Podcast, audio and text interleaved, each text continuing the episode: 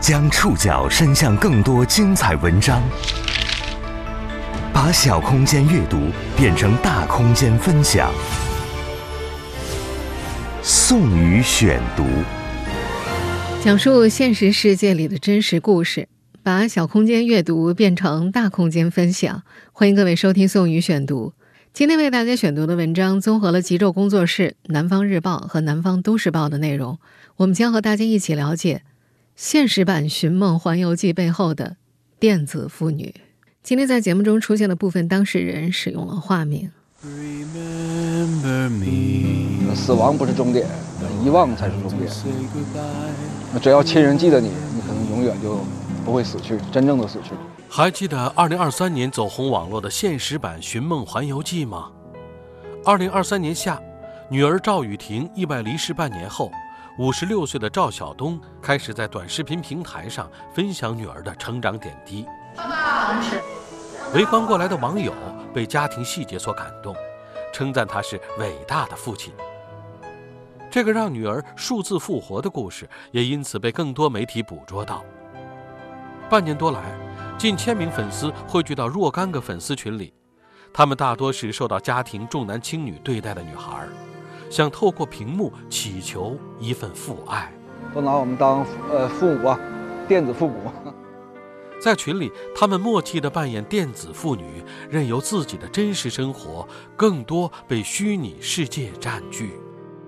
宋宇选读，今天和您一起认识现实版《寻梦环游记》背后的电子妇女。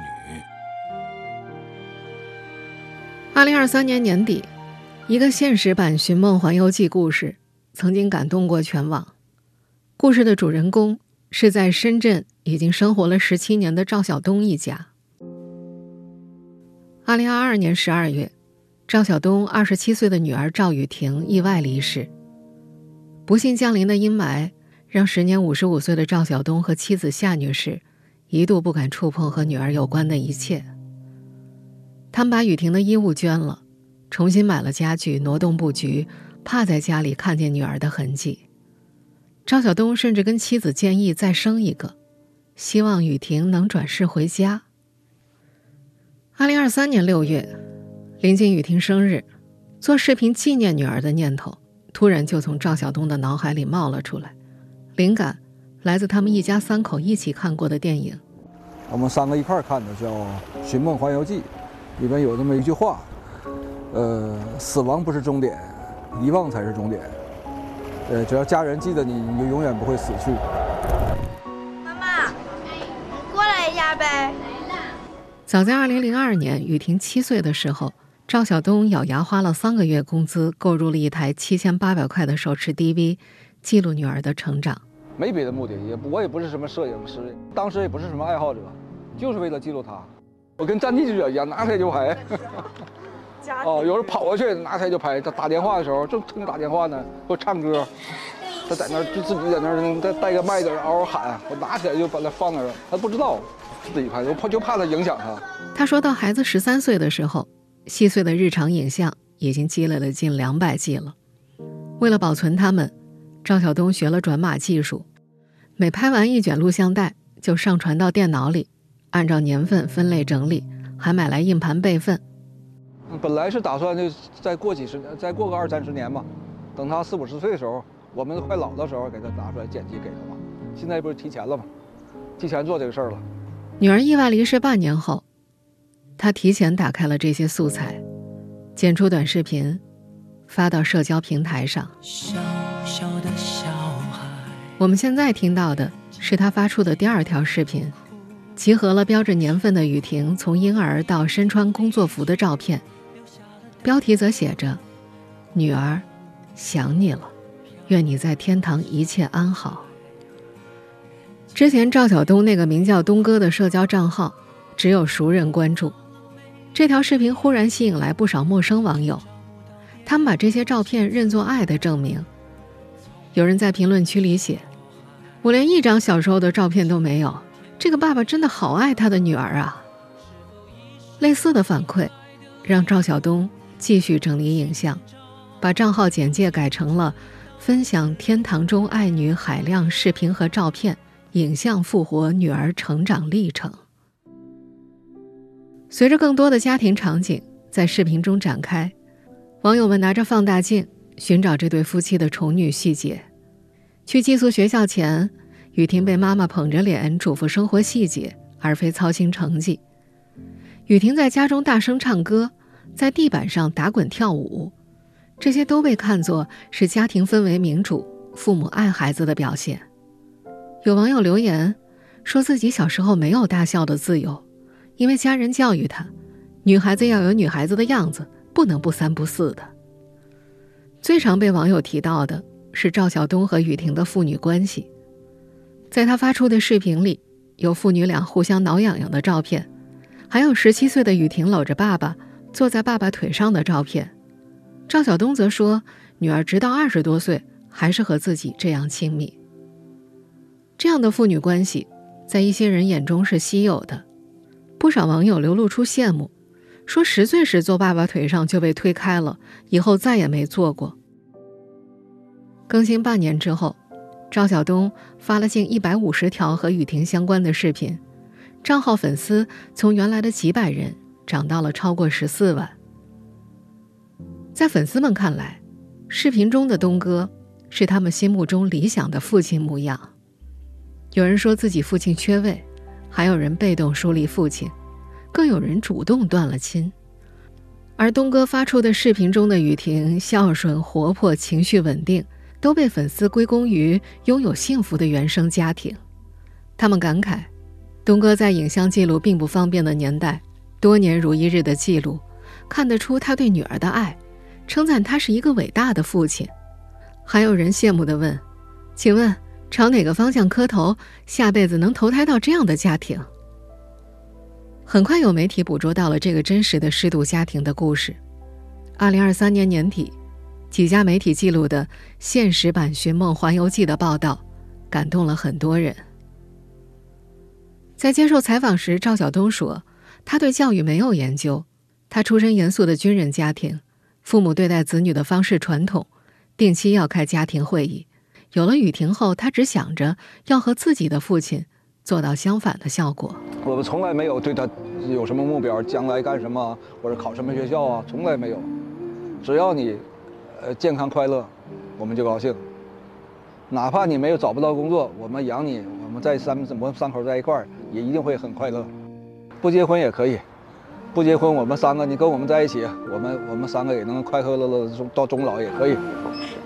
对于那些羡慕他视频中家庭模式的网友，他还说了这样一段话：我希望吧，他们看到这个视频以后吧，不管他的父母对他怎么样。如果是觉得我们这种方式对孩子好，那就把他就放到下一代身上，不要抱怨上一代。在网上数字复活女儿的赵晓东一家的故事，在感动不少人的同时，也让赵晓东渐渐成了部分网友心目中的理想父亲。关注者不断增加，在粉丝要求下，他开通了粉丝群，但密集的互动则让事情有了。不同的延展方向。宋宇选读继续播出现实版《寻梦环游记》背后的电子妇女。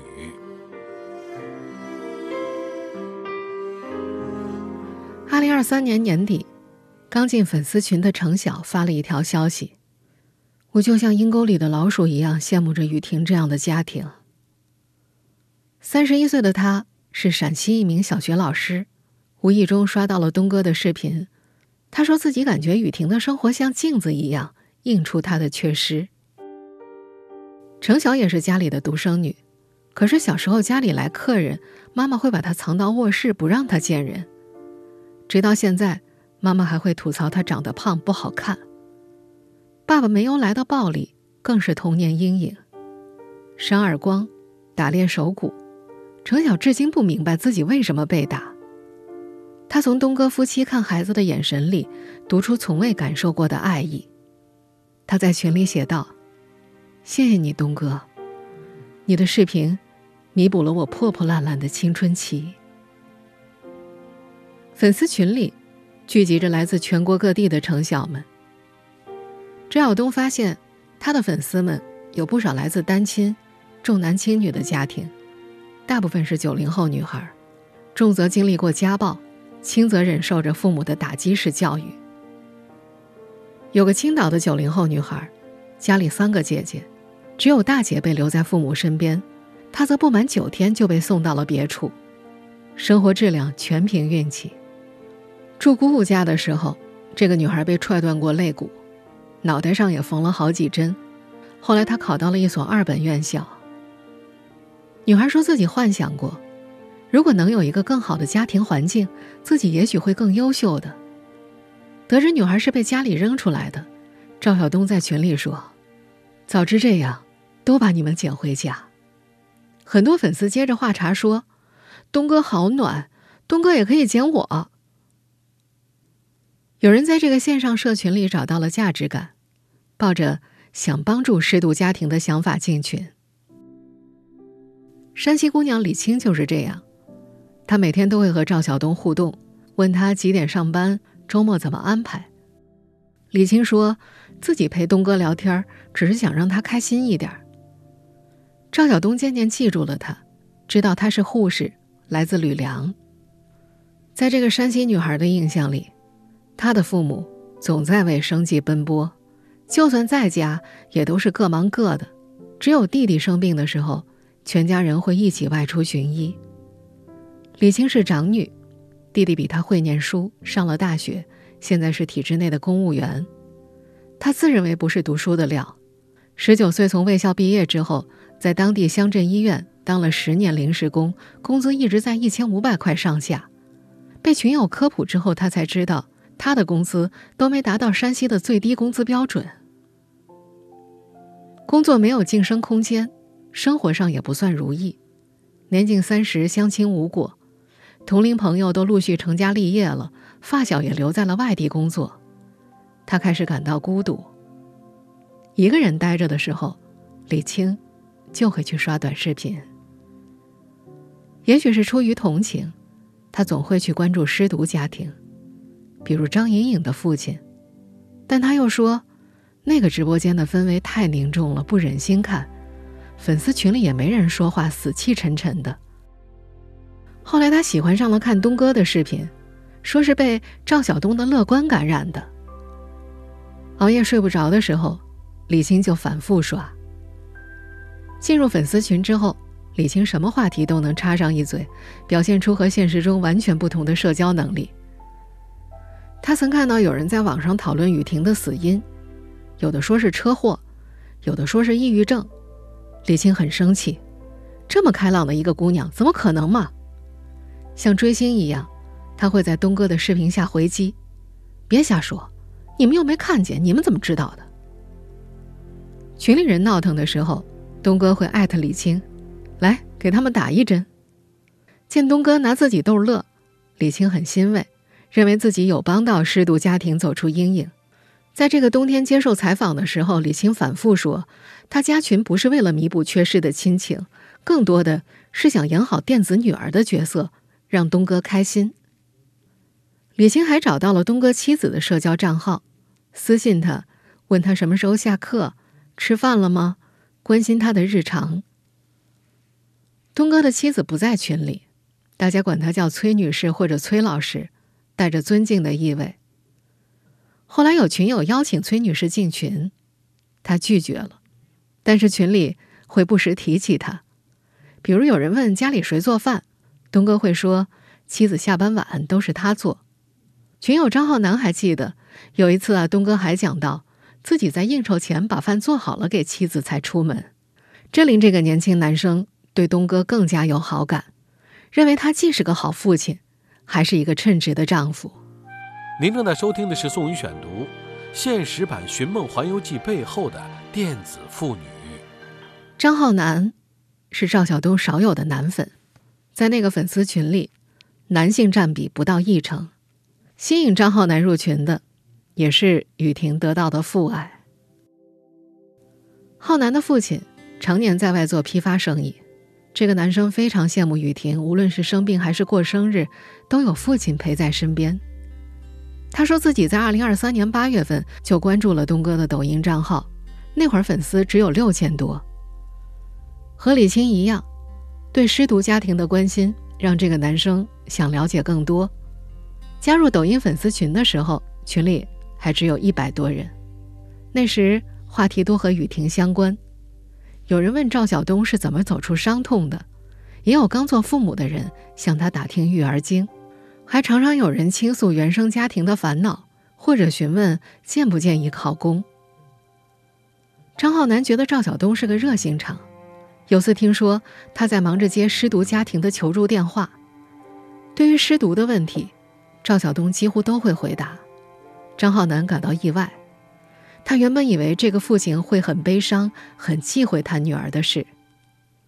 不过，一旦触及雨婷去世的具体原因，东哥就会避开了。时间久了，粉丝们也就不再过问了。慢慢的，群里的讨论焦点导向了赵晓东。有人开始每天和他说早安、晚安。问他几点上班，吃没吃饭？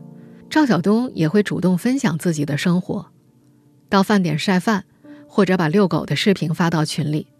后来粉丝们掌握了他的作息，到点就主动问他：“今天遛狗了吗？”抖音群里每天能有上千条消息，占了张浩南的很多内存。二零二三年十月，有人建议建微信群，更加方便聊天儿。阵地转移之后。又有人觉得该起个名字，看着氛围啊，就叫《家有儿女》。截止目前，《家有儿女》已经有两个群了，粉丝加起来近千人。赵晓东认为，粉丝加群是为了体验他们家的氛围，他把自己当做群里的大家长。《家有儿女》这个群嘛，跟女儿聊什么，他们就聊什么，但是都看着他们说，就像看着自己儿女在叽叽喳喳的说。有那个什么叫这个那个子孙满堂的感觉。他叫群里的女孩们“丫头”，认为这比美女亲切，还会带上每个人的地域，比如山西的叫静丫，青州的叫青丫，还有粉丝因为长得像刘涛，被他叫做涛丫。东哥说，雨婷还在的时候，他就会给女儿起各种昵称，有时还管她叫小美妞。有粉丝夸他是起名鬼才。还有人直接把群昵称改成了东哥起的名字，但群友们发现，只有女生东叔才给起名字，男生没这待遇。二零二三年冬至，知道东哥在包饺子，有人问缺人吃吗？东哥回答：缺一个女儿。男粉丝追问：缺儿子吗？他回答：不缺。除了在群里寒暄。男粉张浩南很少和东哥私下沟通，少有的几次都是关于管理聊天群的事情。据他观察，把东哥看作电子父亲的也都是女生，而他就不会。他觉得是因为东哥从未掩饰对女儿的偏袒，才让一些女性获得了现实中少有的偏爱。粉丝群内越来越多人称呼赵晓东“东爸”。或直接喊爸，他也乐于满足粉丝们的期许，做理想好父亲。电子儿女的存在让他感到安慰，他也愿意为电子儿女们提供情绪价值，就像一种粉丝服务一样。宋宇选读继续播出现实版《寻梦环游记》背后的电子妇女。群里称呼赵晓东“东爸”或者直接喊爹的，大部分都是女孩。有时粉丝会艾特他：“爹，你闺女嫁不出去了。”东哥安慰：“爹养你一辈子。”他们也会向他求夸赞，艾特东哥：“心情不好，夸我几句。”大家复制一样的话术排队。有个女孩生日那天给东哥私信了一张自拍，询问好看吗？东哥回复好看，女孩感到满足。她说从自己爸爸那里。只会得到好看什么，就会弄这种。长期打压之下，女孩已经拒绝和爸妈分享生活了，朋友圈也屏蔽了他们。但她每天都会在群里和东哥聊天，私信他搞笑视频。女孩说自己就是喜欢东哥能和女儿处成像朋友一样，她觉得这种父母是成功的。很多粉丝都会反复夸赞赵晓东。无论留言、群里、私信都会夸，怎么这么好呀？而粉丝群里的东哥，也有意要满足电子儿女的期许，做他们眼中的理想的好父亲。他认为以此提供情绪价值，似乎是一种粉丝服务。赵晓东每天都会打开群聊。二零二三年十月，他在里面感叹：失去了一个女儿，得到这么多和女儿同龄的儿女，何德何能？还说看着群里儿女们聊天刷屏，一年以来从没心情如此好过。电子儿女的存在，让他感到安慰。他觉得群里的大多数人都跟雨婷差不多大，应该跟雨婷说话想法也差不多。随着粉丝增加，家有儿女快要开三群了。有粉丝提醒他，有了新儿女之后要雨露均沾，不能喜新厌旧。还有人说呀。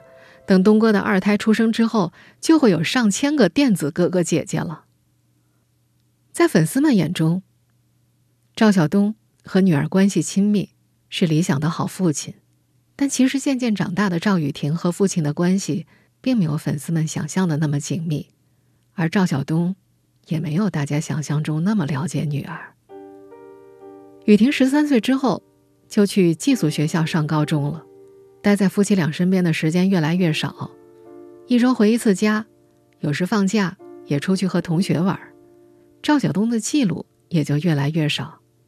开始传短视频之后，他才重新翻出了那台 DV，DV 已经坏了，打不开了。他跑到华强北，花了几百块钱，让人把最后一盘带子导出来。他一直说他们一家人关系亲密，可他也说，女儿上高中，每次从学校回家。只会拉着妻子叽叽喳喳的聊天具体聊什么他都不清楚。前去采访的极昼工作室的记者问他：“他们一家从沈阳迁到深圳，雨婷是否不适应？”赵晓东立刻否定：“只要和爸爸妈妈在一起，雨婷就是快乐的。”但过了一会儿，他又有迟疑，说：“也许有烦恼吧，可能女儿跟妈妈更亲，跟妈妈说了吧。”他始终觉得女儿是恋家的。他回忆，学西班牙语的雨婷，更好的去向是北京做外交方面的工作，但雨婷似乎没有想过离开深圳，考了当地的国税局，周末几乎都回家。他还记得在家的时候，雨婷喜欢打王者荣耀，他不明白女儿为什么要抱着手机叽里哇啦的喊，也不知道跟谁说话。赵晓东甚至没有加过雨婷的微信，和女儿的交流都是在家庭群里。